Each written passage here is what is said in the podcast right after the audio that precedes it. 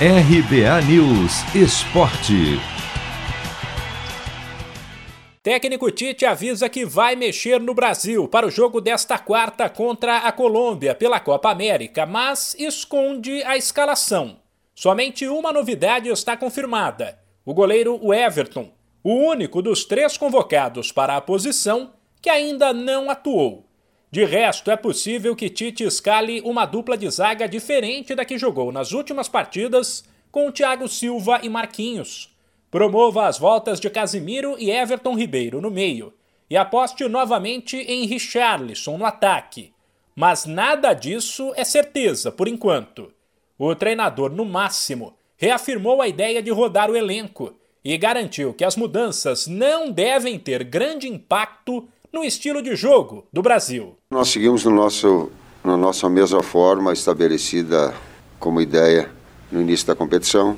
Uh, algumas mudanças, agora que essas mudanças, teoricamente, elas não modifiquem a, a engrenagem, a, o equilíbrio da equipe, que é o que a gente sempre busca. O Brasil já está classificado para as quartas de final, mas em caso de derrota, perderá provisoriamente a liderança do grupo para a própria Colômbia, que aparece em segundo.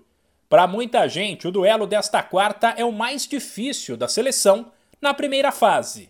Por isso, o técnico Tite pediu atenção. Os nossos enfrentamentos contra a Colômbia foram sempre muito difíceis.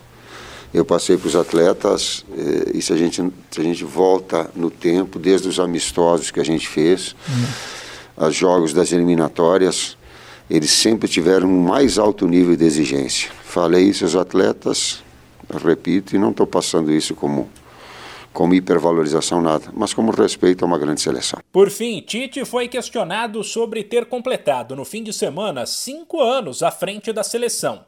Disse que só será possível apontar qual foi a marca do trabalho quando ele estiver concluído, mas que se orgulha da postura de todos que fazem parte do grupo. A escala de valores moral, ética, lealdade, a relação pessoal com que dentro da, da equipe, com que nós, integrantes da comissão técnica, direção estabelecemos, olhando para as pessoas e falando aqui, é, dentro das nossas, da nossa atividade, é, dentro dos nossos problemas, dentro do nosso dia a dia, o preço que nós pagamos para vencer. Né? O preço que nós pagamos, ele é do trabalho, ele é da competência, ele é, é, é dessa dignidade, dessa lealdade, dessa transparência com que a gente trabalha. Isso me orgulha muito. Brasil e Colômbia nesta quarta jogam às nove da noite no horário de Brasília, no estádio Newton Santos, no Rio de Janeiro. De São Paulo, Humberto Ferretti.